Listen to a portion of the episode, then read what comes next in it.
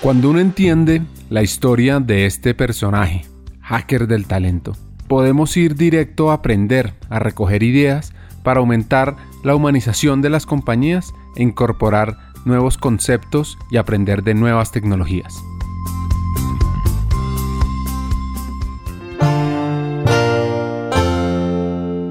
Hay un concepto muy valioso que se llama el poder de los momentos. Este trata sobre por qué hay ciertas experiencias breves que nos pueden sacudir, que nos pueden elevar, que nos pueden cambiar. Y cómo podemos aprender a crear esos momentos tan extraordinarios en nuestra vida y en nuestro trabajo. De todas las formas en que podemos crear momentos de orgullo para los demás, la más sencilla es ofrecer el poder del reconocimiento. Lo que aprendió Eleonora es encontrar los momentos adecuados para iniciar las acciones. Aprendió aunque fuera las manos. Es que a veces yo soy un poco acelerada, digamos, y yo, y yo vengo con ideas buenas y, perdón, pues no, sé si buenas, pero por lo menos nuevas, distintas y con unas ganas de hacer las cosas impresionantes. Y a veces, eh, eh, digamos que pierdo, pierdo cuidado de lo que, de lo que de lo que eso puede impactar a, colegas, a, otras personas en la, organización. Entonces entro con un empuje y con un ímpetu a hacer una cantidad de cosas eh, y, a veces no, no soy lo suficientemente atenta eh, de lo que eso puede, de lo que pueden pensar los que están sentados al lado, de lo que la organización por sus tradiciones puede sentir, de lo que... Y, yo cada vez me digo, Eleonora, cuidado, Eleonora, ojo, desacelera el ritmo, o sea, desacelera, mejor dicho, como, como decimos en el valle, calmate ventarrón. Entonces, como ir un poco más despacio, como ser muy vigilantes de, que toda esta energía que traes, de que todas estas ideas nuevas que traes puedan ser implementadas de la manera adecuada y, y lanzar esas ideas también en los momentos adecuados con las frases adecuadas para no generar, generar un rechazo frente, frente a esas nuevas cosas que quieres, que quieres poner. Yo creo que eso sí lo tuve, eh, lo tuve en Unilever que premiaba mucho eso afortunadamente, pero sí llegué con una cantidad de cosas queriendo cambiar mil cosas. Aquí al principio me pasó, pero ya he aprendido a manejarlo un poco mejor. Em, pero, pero creo que hay que hacerlo a sus tiempos, hay que tener también una estrategia y una inteligencia emocional y social para hacerlo de la manera adecuada. Entonces mi consejo para ellos sería, no hagan lo que yo, eh, y es entrar como un ventarrón a querer cambiar todo de una vez, sino, sino, sino háganlo, porque no, no, la sugerencia mía no es que dejen de hacerlo, sino que busquen el momento, el espacio y las, y, digamos, eh, las circunstancias adecuadas para poder socializar esos cambios, para poder eh, proponerlos de una manera adecuada sin que generen rechazo o, o, algún otro tipo de reacciones que no quisiéramos tener. Hoy el reto que tiene es en una empresa con un alto portafolio de grandes compañías diversificados en cinco sectores. Aquí Leonora nos va a hacer un resumen de qué es Corfi Colombiana y sus tres grandes retos, que los podríamos llamar digitalización, competencias del futuro y una parte que es liderazgo. En este último reto, ella busca evolucionar el estilo de liderazgo y trabajo para seguir cosechando mejores resultados. Y aquí viene una cosa muy importante. Aquí ella está trabajando en una gran empresa que ha crecido, que ha tenido un estilo de liderazgo y piensa evolucionar incrementando ese liderazgo con nuevas aplicaciones. Eh, donde los líderes son los que toman las decisiones, donde los líderes son los que se encargan de, jalonar a los equipos, donde los líderes son los que, los que eh, digamos, eh, tienen, tienen eh, sí, la, la, verdad y la, y, la, y la capacidad de poder, de poder seguir adelante con el buen éxito de los negocios. Entonces esa cultura ha hecho que la demás gente eh, se acomode como a, ese, como a ese estilo de trabajo y, y con, la, con, con, el resultado de que han sido eh, tremendamente exitosos y por eso lo mencionaba desde un comienzo. Entonces tal vez no barrera, pero la dificultad mayor está en, en, en cambiar eso eh, de, convencerlos de que, de que cambiarlo de una manera positiva nos va a generar todavía un, mejor resultado, digamos, nos va a impactar de manera muy positiva en el resultado hacia adelante. Entonces creo que el, el, mejor, el mayor reto está en eso, el mayor reto estaría en, poner, poder convencer a, esos líderes y a, los mandos medios de que cambiar ese estilo eh, y ser mucho más incluyentes con la creatividad y el pensamiento innovador de las nuevas generaciones es lo que la organización necesita en este momento. Eh, afortunadamente la cabeza y el equipo directivo están convencidos de que eso tiene que ser así y están apoyando, digamos, los distintos procesos que en esa dirección gestión humana está adelantando, pero yo pensaría que es un reto importante para nosotros de aquí en adelante. Por supuesto que necesitamos algunas recomendaciones de Leonora y aquí están ordenadas de lo simple a lo complejo. Ricardo, esa, esa sí que es una, una buena pregunta y yo lo que diría es, pues son varias cosas, pero mira, lo que yo mencionaría como tendencias o como cosas a tener en cuenta son Primero, eh, una comprensión, una comprensión total eh, y profunda de la filosofía corporativa, es decir, de, cómo piensa la organización, de cuál es la misión, de cuál es la visión y de cuál es la estrategia hacia adelante. Y hacer esa reflexión, no solamente hacer esa comprensión de, todo ese paquete de cosas de corporativas y de esa filosofía y de esa cultura, pero con, con disciplina férrea eh, construir una estrategia de recursos humanos que le hable a esa filosofía corporativa y a esa, y a, esa cultura. Es decir, algo que haga construir una estrategia de recursos humanos muy proactiva, muy eh, no reactiva, como nos pasa hoy en día. Eh, no, no, a solucionar problemas del día a día, sino realmente a atraer el talento que se necesita, a construir las capacidades que se requieren hacia adelante, a modernizar los procesos, a, hacer valer la voz de las nuevas generaciones. Creo que esa es la proactividad eh, que se requiere del área entendiendo esa filosofía corporativa. Creo que tiene que haber una gestión real del talento, no basta con, con traerlo a bordo, pero se necesita también eh, desarrollar sin, sin, sin, cansancio, digamos, eh, ese, ese recurso adentro, seguir desarrollando las capacidades en línea con las nuevas demandas de negocio, estar muy pendientes de las, de las nuevas tendencias en términos de capacitación y de entrenamiento, pero también ser muy disciplinados con el tema de construir habilidades blandas en el interior de la organización.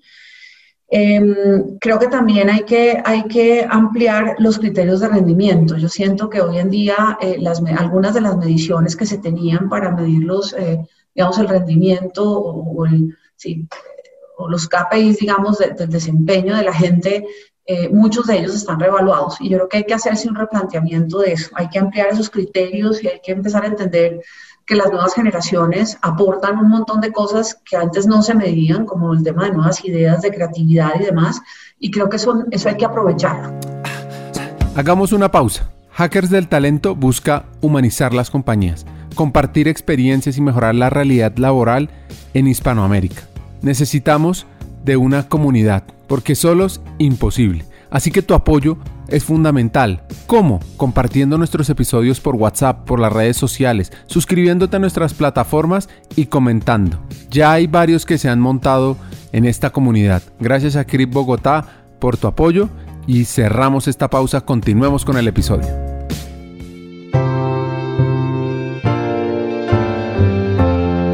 ¿Cómo generar nuevos procesos de conexión? Entendamos el concepto de mentoría inversa o en inglés reverse mentoring. Eh, reverse mentoring, ¿qué quiere decir reverse mentoring? O sea, hacer mentoring al revés, o sea, hacer mentoría, pero no del, senior al junior, sino del junior al senior. Eh, y eso quiere decir eh, dejar que los, que los muchachos que traen todas estas nuevas ideas de digitalización, de eh, esa, mentalidad computarizada y de este mundo digital y demás, puedan empezar a enseñarle a estas personas senior cómo ver la vida de una forma distinta y cómo aprovechar todo este mundo de Big Data y de inteligencia artificial que existe y que ya está en nuestros pies y empezar a implementar en la organización ese tipo de procesos y cómo entrenar a estos jóvenes para que puedan ser mentores de, estas personas, de estas personas senior. Eso es otra cosa que yo creo que es una tendencia irreversible y que, y que tenemos que empezar a manejar todos. Eh, y sin duda, pues yo tal vez ya lo había mencionado, pero seguir invirtiendo sin cansancio en el desarrollo, en el desarrollo de la gente, no solo de habilidades técnicas, pero también de habilidades, de habilidades blandas. Eso es lo que yo diría que de aquí en adelante debemos como empezar a cuidar. Para los hackers del talento, les quiero contar un poco más sobre mentoría inversa. Contarles de dónde viene, cómo se utiliza. Esta lo que busca es conectar a los empleados más jóvenes con los miembros del equipo ejecutivo, con los miembros más senior, para orientarlos sobre varios temas de relevancia estratégica y cultural. Este enfoque tiene un precedente. Más o menos a finales de la década de, de, los noventas, Jack Welch, un gurú de, la administración y un líder empresarial, líder de General Electric por, por muchos años, utilizó la mentoría inversa para enseñar a los altos ejecutivos sobre Internet. Ahora, esta mentoría inversa se extiende mucho más allá de simplemente compartir conocimientos sobre tecnología. A través de esta simple y poderosa iniciativa se puede lograr muchas cosas. Aumentar la retención del talento joven, compartir competencias digitales, promover la diversidad, liderar cambios culturales. Además de eso, de esa mentoría inversa, hay una competencia que Leonora nos comparte que es clave para los retos que estamos enfrentando hoy y para el futuro, para los retos del talento en Corfi colombiano. Cuando hablamos de, competencias, digamos, de competencias claves que no puedes dejar de, revisar para el futuro, eh, yo pensaría que, cada vez más y con más fuerza, y, es un, y, ese sí que es un término trillado, pero que, que es tan difícil de encontrar, y yo que estuve en el mundo de la consultoría todo ese tiempo y media gente y me enfrentaba, digamos, tenía conversaciones largas eh, y difíciles con varios de los de las cabezas de las compañías, de los CEOs, de los, eh, de los HRO, es decir, de todos los jefes de recursos humanos, eh, sigue siendo escasísima y es el tema de la inteligencia, de la inteligencia emocional. Hoy en día, inteligencia emocional y social, es decir, gente que entienda no solamente cómo maniobrar las emociones propias y las de los demás, pero también cómo identificar esas, e, esas, eh, esas diferencias culturales y esas diferencias sociales que existen eh, entre todos nosotros y cómo aprovechar eso y cómo sacarlo mejor de ahí, ¿no? Cómo darle a cada quien lo que necesita, cómo ser inteligente, eh, un líder inteligente capaz de fomentar en, en, cada una de las personas eso que les gusta y sacar lo mejor de cada quien. Mira, suena a discurso de revista, pero no imaginas cuán escasa es esa competencia en las organizaciones. Es súper escasa, es de las más difíciles de encontrar. La inteligencia emocional y la inteligencia social, eh, bueno, con lupa la tienes que buscar. Eh, diría también que, que el tema transcultural, es decir, tener la posibilidad de, de, de, de entender otras culturas como competencia, hablando de una competencia per se, es, es, un must para todos los ejecutivos. Hoy en día, el que no sepa moverse en los distintos mercados, el que no sepa identificar eh, esas competencias que hay en las distintas culturas, incluso en el mismo país, incluso en el mismo país por regiones hay unas diferencias importantes. El que no sepa entender eso eh, no va a llegar muy lejos eh, en, cuanto a, en cuanto a expandir sus, sus mercados, sus operaciones y sus productos se refiere. La agilidad emocional, como la llamamos en Banza, es clave. ¿Qué podríamos lograr si supiéramos que no podemos fallar? Dice Eleanor Roosevelt. O como dice Picasso, si puedes soñarlo, puedes hacerlo realidad. Y aquí viene otro aprendizaje que nos deja esta hacker. Pues mira, em, tal vez lo mencioné al principio, pero el mejor consejo que a mí mm, me dieron desde muy chiquita y fueron mis papás los que lo hicieron es que y me marcó mucho, la verdad, me marcó mucho es que, es que yo todo lo que me proponga lo puedo hacer, todo lo que quiera lo puedo alcanzar. Eh, no hay nada a, lo que le deba tener miedo, no hay nada a lo que, a lo que yo eh, pueda enfrentarme que no pueda hacer. Eh, si tengo la disciplina, si tengo la formación, si tengo la inteligencia emocional para hacerlo, lo puedo lograr. Y yo creo que ese es el mejor consejo que me han dado en toda mi vida. Yo realmente me propuse hacer las cosas, vi las metas claras y nunca le temí a nada. Eh, al revés, veía cada reto como, uy, qué delicia, ahora sigue esto, qué rico, y ahora me va a pasar a este sector, y ahora, y cuando me aburría, me aburría en serio. Cuando ya decía, no quiero más de esto, eh, ya estaba súper lista para mi siguiente reto, ¿no? Y me ha pasado en, todas las, en, todos los aspectos de mi vida, es verdad, así soy yo, pero creo que eh, hay muchos perfiles como el mío y creo que la gente en general lo que debe hacer es proponerse eso, ¿no? Proponer las metas y, lo que quieres lo, alcanzas. Eh, todos, digamos, esos bloqueos están solamente en tu cabeza y esos miedos de no poder hacer algo están solamente en tu mente y lo que hay que hacer es, es sencillamente tomar el toro por los cuernos eh, y asumir el reto y vas a ver que es mucho más fácil de lo que pensabas y mucho más rico y gozarme cada cosa, ¿no? Y eso también me lo decían, ¿no? El mejor consejo era no le tengas miedo a nada y disfruta todo lo que hagas. Eh, y lo he aplicado a pie y puntilla en mi vida y me ha funcionado muy bien. Y un consejo para la comunidad de hackers para ser líderes transformadores de sus vidas y de las empresas en las que trabajan, viene en este momento. Yo la verdad creo que el, mejor consejo, lo que yo siempre le digo a la gente con la que trabajo y demás es, es nunca se guarden una, una buena idea. primero, no, no, no, tengan miedo de preguntar. Ninguna pregunta es estúpida. Todas las preguntas son válidas, todo lo que todo lo que necesites eh, y de lo que tengas dudas, pregunta, ninguna pregunta es, es, es, mala, es tonta y todas las preguntas, todas las respuestas tienen oportunidades.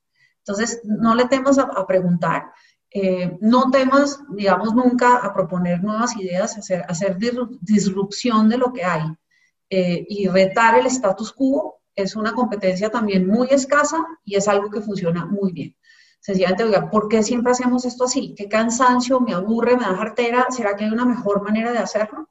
Este proceso es desgastante, esto no me funciona, ¿cómo, cómo me invento una mejor manera para hacerlo? Eh, cada que pido información a esta área me reacciona horrible, se demora. ¿Cómo hago para que eso no genere esa reacción? Es decir, empezar a plantearse cada una de esas cosas que le estorban a uno en la vida y empezar a plantearse ¿Por qué me estorba tanto? ¿Qué está mal en este proceso y cómo lo puedo hacer mejor? Ese, es e, ese sería, mejor dicho, ese es el consejo mejor que yo siempre le doy a mis equipos, ¿no? Y, y empieza a funcionar empieza a funcionar y la gente ve que, que, logramos el primer éxito y empieza, oye, Leonora, ¿sabes qué?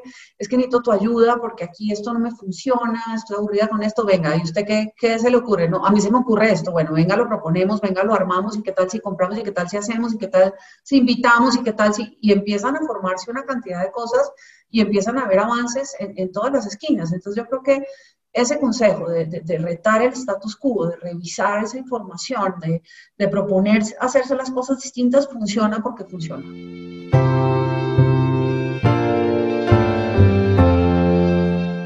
Un mensaje final para aquellos que tienen relación con talento humano, que trabajan en talento humano, para esas personas que quieren impactar en la gente, sin importar en la etapa, en el nivel educativo, en el nivel laboral en el que están. Digamos, hacer del área un área muy estratégica. Yo creo que en esta pandemia eh, eso se ha notado mucho. Creo que en esta pandemia quienes logramos hacer la diferencia eh, en las organizaciones, el área de recursos humanos tuvo un, papel protagónico dentro, dentro de esta pandemia y los que lo hicieron con mejor éxito fueron aquellos que se volvieron estratégicos en la toma de decisiones fueron aquellos que acompañaron al negocio de manera permanente en soluciones eh, efectivas para, para, lograr que el talento estuviera involucrado, estuviera motivado, estuviera trabajando desde la casa. No digo que el esfuerzo haya sido únicamente de recursos humanos, faltaba más. Eh, eh, todas las áreas en ese sentido cooperaron. En el área de tecnología tuvo un papel fundamental, sé que en, mi organización, pero en todas las organizaciones. Sé que las cabezas y las, y las directivas también lo tuvieron, pero, pero apoyar esos procesos y, y, entender a la gente desde, su, desde sus miedos y desde sus cambios y lo que esto generó en las personas eh, ha sido vital. Entonces, mi consejo sería seguir siendo muy estratégico, seguir siendo un área vital dentro de la organización y para poder hacer eso lo que hay que hacer es entender esa filosofía corporativa, es entender eh, esa misión, visión y esa estrategia corporativa y hacer una, diseñar una estrategia de recursos humanos que haga sentido y que acompañe esa estrategia. Y cada organización es única y cada momento en cada organización es distinto y para eso hay que invertir tiempo y hay que invertir esfuerzo y hay que focalizarse en eso. Entonces yo diría, eh, aunque, aunque esa, esa también puede sonar a frase de cajón, el tema de que recursos humanos es un área transaccional, lastimosamente sigue siendo así en muchas organizaciones. Entonces, ser un área estratégica implica conocer del negocio, entender esa filosofía corporativa, entender de los buenos procesos de recursos humanos, entender cómo maniobrar el talento y cómo manejarlo y cómo gestionar ese talento al interior de la organización y acompañar, repito, todos los procesos de negocio. ¿Para dónde vamos? ¿Qué necesitan? Eh, ¿Dónde está la gente? Traigamos esa capacidad, desarrollémosla, etcétera, etcétera. Entonces, mi mejor consejo para ellos sería eh, hacer ese proceso, hacer ese proceso de entenderlo, de diseñar lo que haga sentido para la organización en ese momento y alejarse a toda costa de, de, ser una, un área un área transaccional. Esos procesos se pueden hasta tercerizar, digamos, eso garanticen que eso funciona bien, porque eso también es un must, eso también es una responsabilidad del área de gestión humana y es garantice que esos procesos transaccionales están al pelo, impecables, funcionan bien. Y olvídese de eso y dedíquese a lo importante, dedíquese al desarrollo organizacional, a desarrollar eh, capacidades eh, internas eh, de, gente, dedíquese a acompañar el negocio, dedíquese a ser mucho más proactivo. Ese sería mi consejo para cualquier cabeza de recursos humanos. Conversar con esta caleña llena de ideas, muy estructurada, muy apasionada por estos temas, ha sido fascinante. Me llevo tres hacks. El primero, creer en uno mismo no tiene límites. El segundo, debemos trabajar en la agilidad emocional en una de esas 10K que llamamos en Banza, las 10 competencias clave para tu presente y para tu futuro. Y tercera, el poder de la diversidad. Y cómo, como con un proceso tan relevante y simple como la mentoría en reversa, pueden iniciar grandes cambios en su organización.